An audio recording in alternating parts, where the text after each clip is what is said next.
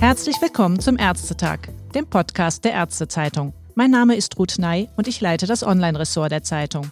Die neue Impfverordnung von Bundesgesundheitsminister Jens Spahn mit einer aktualisierten Priorisierung, wer wann welchen Corona-Impfstoff erhalten soll, ist am Mittwoch publik geworden. Das ist nicht nur für Risikopatienten relevant.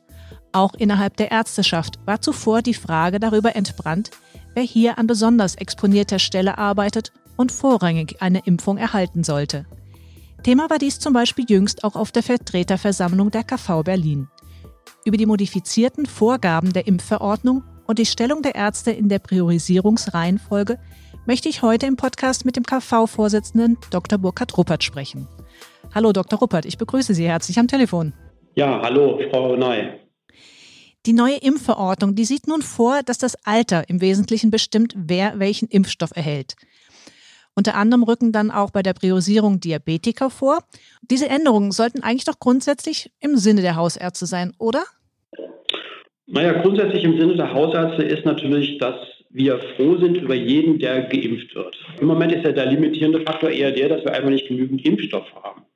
Aber wir sehen schon hier eine gewisse Problematik zum ersten Mal aufploppen, nämlich dass wir uns über Dinge unterhalten, die unserer Meinung nach im Moment noch gar nicht dran sind. Wir sind immer noch im Paragraph 2, das heißt, wir sind immer noch bei den Personen der höchsten Prioritätsstufe. Das heißt, bevor wir uns jetzt Gedanken machen über weitere Prioritätsstufen, müssen wir erstmal in der Lage sein, alle diese Gruppen, die unter Paragraph 2 fallen und dazu gehören, unserer Meinung nach zwingend auch alle Ärzte und ärztliches Assistenzpersonal, das äh, einen Patientenkontakt hat, gehören hier in diese Gruppe mit hinein. Und bevor das, und zwar sowohl im stationären wie im ambulanten Bereich, und bevor das nicht wirklich geregelt ist, neben der Frage, was ist eigentlich mit allen anderen Kräften, die mit Patienten zu tun haben, auch im pflegenden Bereich, im ambulanten pflegenden Bereich und so weiter, bevor das nicht geregelt ist, denke ich, macht es im Moment bei der Impfstofflage, die wir haben, wenig Sinn, sich Gedanken darüber zu machen, wer da noch alles unter Paragraph 3 fällt. Also im Augenblick ist es ja jetzt so geregelt, dass die Priorisierung vorsieht, dass Ärzte mit hohem Expositionsrisiko, das sind vor allem die Intensivmediziner, als oberste Prioritätsstufe fallen. Und hier wird dann nochmal differenziert, dass es heißt, die Vakzinen von BioNTech und Moderna, die werden den älteren Kollegen ab 65 Jahren mit diesem hohen Expositionsrisiko zugestanden und die anderen Kollegen zwischen 18 und 64 mit ähnlichem Arbeitsumfeld erhalten den von AstraZeneca. Und Sie erwähnten es in der nächsten Risikogruppe, dann mit gleicher altersadaptierter Impfstoffvergabe, da wären dann auch die weiteren Ärzte mit regelmäßigem, unmittelbaren Patientenkontakt. Das wären also die Hausärzte. Sie sehen also doch durchaus noch ein, weiterhin so eine Art Mehrklassensystem. Naja, also zunächst mal grundsätzlich ist natürlich gegen diese Einteilung in die, in die Altersgruppen nichts einzuwenden, einfach weil es dem Zulassungsgrad der Impfstoffe entspricht. Der eine hat ja nun die Zulassung nur bis 65 und die anderen halt eben auch darüber hinaus. Dagegen ist zunächst mal nichts einzuwenden. Wogegen wir uns wenden ist, dass wir jetzt bei dieser Lage, die wir im Moment in der Bevölkerung haben, sagen, dass Ärzte nicht zu dieser höchsten Priorisierungsgruppe gehören. Es wird ja hier die Formulierung benutzt, dass hierbei um Bereiche gehen soll, die eine relevante Aerosol generierende Tätigkeit durchführen. Das ist, wenn Sie so wollen, bei Ärzten, die Patientenkontakt haben und Assistenzpersonal, ist das gegeben. Also ein Hals-Nasen-Ohrenarzt guckt doch einem Patienten in den Mund, ein Hausarzt tut das auch, ein Kinderarzt auch, ein Augenarzt kommt dem Gesicht des Patienten auch sehr nah, wenn er eine Augenhintergrundspiegelung macht und so weiter. Wo wollen Sie da die Grenze ziehen? Wo wollen Sie sagen, das ist jetzt höchste Priorität oder das ist nur die Paragraph 3 Priorität, also mit hoher Prioritätsstufe? Und da haben wir ganz große Interpretationsprobleme und sehen diesen Unterschied nicht. Also das ist etwas, wo wir sagen würden als Kassenärztliche Vereinigung, hier wird etwas theoretisiert, was in der Praxis nicht umsetzbar ist. Also es wären am Ende eigentlich alle Ärzte, also man hätte das anders ansetzen müssen, jeder Arzt, egal in welcher Funktion, der wirklich direkt am Patienten arbeitet, sei es auf der Intensivstation, sei es tagtäglich in der Praxis, ist als gleich risikogefährdet zu betrachten. Ja, überlegen Sie doch mal, wenn es zu Ausbrüchen zum Beispiel in Krankenhäusern gekommen ist, dann war das doch meistens nicht auf den Stationen, auf denen man dachte, da hat man mit Sicherheit Corona-Kontakt, sondern es waren, nach meinem Wissensstand zumindest, waren es immer andere Bereiche, wo man gar nicht darüber nachgedacht hat, dass es eventuell sich dahinter Corona verbergen konnte. Und deswegen ist es gerade dringend wichtig, an diese Gruppen jetzt zu denken. In der ersten Welle war die ambulante Medizin die Schutzwand für die Krankenhäuser, die 80 Prozent der Corona-Patienten abgefangen hat und versorgt hat in der ambulanten Versorgung.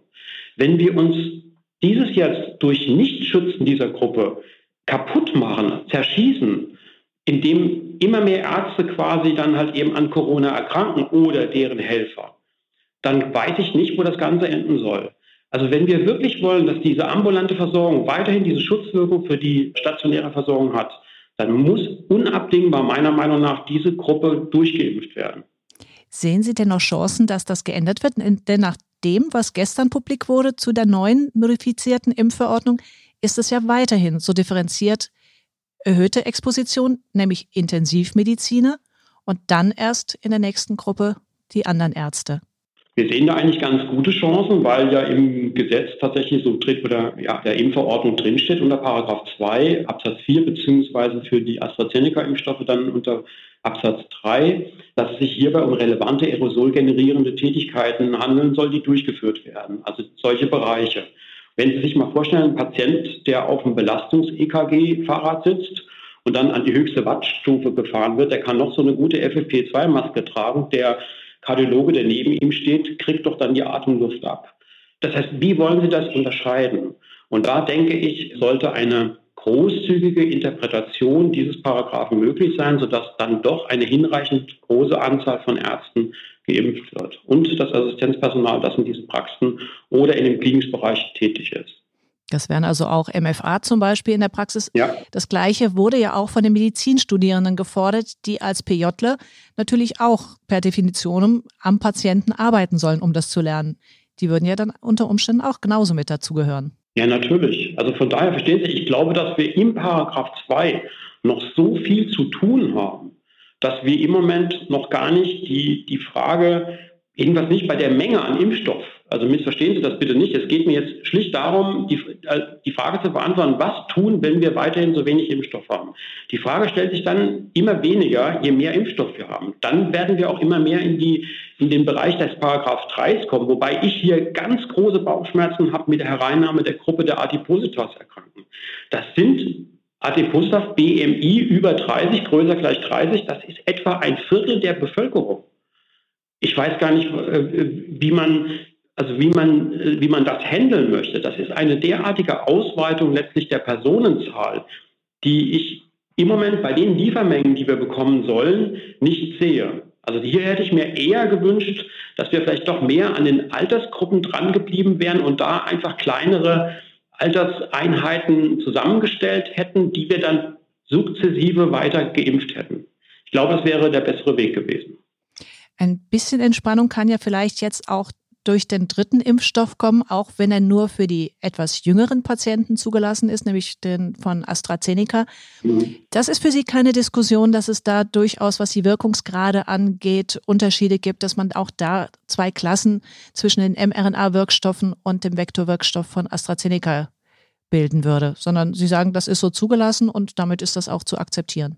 Erinnern Sie sich an die Diskussion vor einigen Wochen, da haben wir darüber diskutiert, ob Messenger-RNA-Impfstoffe, ob diese nicht doch gefährlich sind, weil man deren Langzeitfolgen nicht kennt. Mittlerweile spielt es in der öffentlichen Diskussion offensichtlich gar keine Rolle mehr.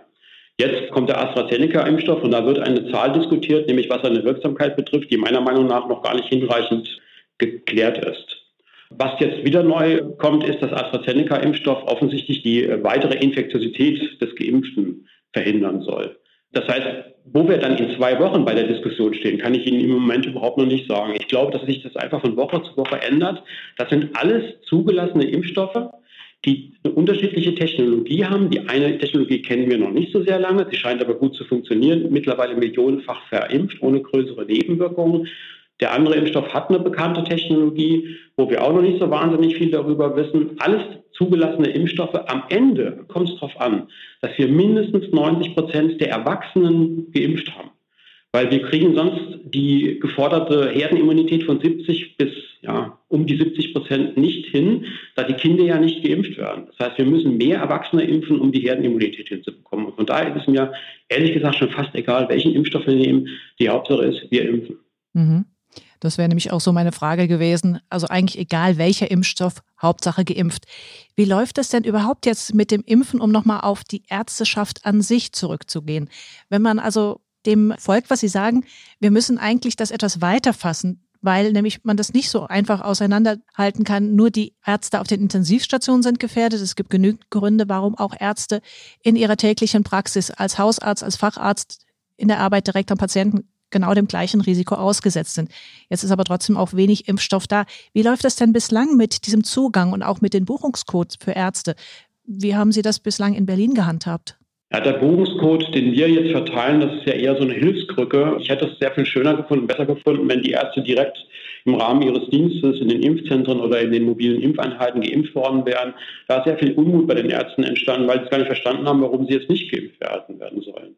Und warum zum Beispiel, wenn Impfstoff übrig geblieben ist, das dann an irgendwelche anderen Leute gegangen ist, aber nicht an sie. Das ist etwas, was die Senatsgesundheitsverwaltung so zu verantworten hat. Wir selber haben das nie verstanden. Wir haben es auch nicht verstanden, warum Personal in den, ähm, in alten Pflegeheimen nicht auch gleich mitgeimpft wurde, warum die dann auch alle erstmal in die Arena hätten gehen sollen oder das dann auch getan haben.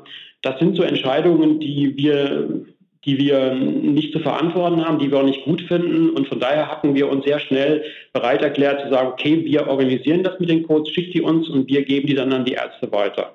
Und das tun wir mittlerweile auch. Wir haben mittlerweile 6000 Codes von der Senatsgesundheitsverwaltung erhalten, die wir entsprechend der Priorisierung halt eben bisher nach Paragraph 2 an die Arztgruppen weitergegeben haben, die halt eben in diesen Impfteams mitgearbeitet haben, sei es stationär oder halt eben in den mobilen Impfteams, die aber auch selber in Pflegeheimen tätig sind, die in den Notaufnahmen mithelfen, die im ärztlichen Bereitschaftsdienst mitfahren, die die sogenannten SAP, also die spezialisierten ambulanten Palliativversorgung machen. Also all diese Gruppen haben wir mittlerweile bedacht, auch die onkologisch tätigen Kollegen, die Transplantationsmediziner, auch die Dialyseärzte. All diese haben wir mittlerweile angeschrieben und unsere Forderung geht halt eben darüber hinaus, auch alle weiteren halt eben jetzt sehr zügig, sehr schnell zu impfen.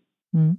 Ich würde jetzt gerne noch zwei Fragen zum Abschluss auch zu den Abläufen selbst in den Impfzentren stellen, um da ein bisschen mal zu hören, wie das organisiert wird, wo es da vielleicht auch noch hakelt und was man verbessern könnte. Wie sind denn da Ihre ersten Erfahrungen? Unabhängig davon, dass gelegentlich einfach gar nicht genügend Impfstoff da war. Also ich glaube, nachdem es am Anfang tatsächlich geruckelt hat, was Impfstoffmenge betrifft, aber auch letztlich was organisatorisches betrifft, hat sich da mittlerweile eine sehr gute Zusammenarbeit mit den Hilfsorganisationen entwickelt, zwischen Hilfsorganisationen und der Kassenärztlichen Vereinigung. Wir haben keine Mühe, die Dienste zu vergeben. Auch das hat sich mittlerweile alles sehr gut entwickelt. Was uns fehlt in den Impfzentren ist eine kontinuierliche ärztliche koordinierende leitende Kraft. Das ist etwas, worauf wir den Senat schon seit vielen Wochen hinweisen, dass wir diese benötigen. Es gibt meines Wissens zurzeit eine Person, die so eine Funktion begleitet. Wir wissen aber zurzeit nicht genau, wie, also welche Kompetenzen diese Person hat, welche Inhalte diese Position hat. Wir haben angeboten der Senatsgesundheitsverwaltung, dass wir so etwas für sie auch organisieren würden. Das hat man nicht gewollt, sondern man möchte es selber organisieren. Aber außer dieser einen Person kenne ich keine weiteren, die bisher beauftragt worden wären offiziell beauftragt worden wären. Also das wäre etwas, was wir uns sehr, sehr wünschen würden von der Senatsgesundheitsverwaltung, weil es ist unbedingt notwendig, wenn Sie jeden Tag wechselnde Ärzte dort vor Ort haben, brauchen Sie eine kontinuierliche medizinische ärztliche Kraft, die die Ärzte quasi an der Hand nimmt, denen erklärt, wie, wie der Ablauf ist, wie das funktioniert und die vor allen Dingen für medizinische Fragen zur Verfügung steht. Also da, wo es um Fragen von Nebenwirkungen, von Kontraindikationen, von medizinischen Fragen, kann ich den Patienten, der ist gerade vor kurzem erst operiert worden oder der hat eine Chemotherapie, kann der geimpft werden oder der hat einen Corona-positiven Test, geht das, darf ich den impfen, soll ich den impfen? Also ein kollegiales Gespräch quasi, das ist das, was, was wir da brauchen, weil es jeden Tag immer wieder neue Ärzte sind. Das wäre etwas, was wir sehr, sehr dringend für notwendig halten. Das heißt, es ist weniger die Zahl der Ärzte, an denen es mangelt, sondern es ist zum Teil dann die Vorbereitung der einzelnen Ärzte auf diesen Einsatz in den Impfzentren und eben eine übergeordnete Stelle, die bei Fragestellungen dann auch immer parat ist und unterstützen kann. Genau, wenn Sie so in einem Impfzentrum, sagen wir mal, zweimal 15 Ärzte haben, also morgens 15, äh, nachmittags 15 Ärzte, dann brauchen Sie irgendjemanden, der, der so eine Kontinuität quasi reinbringt, auch was die was das Vorgehen betrifft. Ne? Das heißt, also es, es entstehen ja meistens dieselben Fragen. Also kann der oder, oder die, kann die geimpft werden? Und da ist es natürlich, das sind immer wieder dieselben Fragen und da macht es natürlich Sinn, wenn Sie da jemanden haben, der genau für solche Fragestellungen zur Verfügung steht. Aber Sie würden sagen, alle Ärzte, die so da mithelfen, die sind soweit so gut vorbereitet, dass das reine Impfen erstmal gut läuft? Oder gibt es da durchaus auch mal kritische Stimmen, dass nicht jeder Arzt wirklich so Idealbesetzung ist fürs Impfen? Also äh, wir haben beim letzten, bei der letzten Dienstvergabe haben wir an 1500 verschiedene Ärzte die Dienste vergeben. Ich gehe ganz stark davon aus, das sind alles Ärzte, gestandene Ärzte, die alle ihre Approbation haben, die alle ihre Impferfahrung haben, dass sie das alles ordentlich und gut tun. Davon gehe ich erstmal grundsätzlich aus. Sollte es da mal Grund zu Klagen geben, gehen wir diesen Klagen natürlich nach, besprechen das mit den Kollegen und versuchen das auf der kollegialen Ebene dann zu klären. Noch eine allerletzte Frage. Ärzte als Impfende.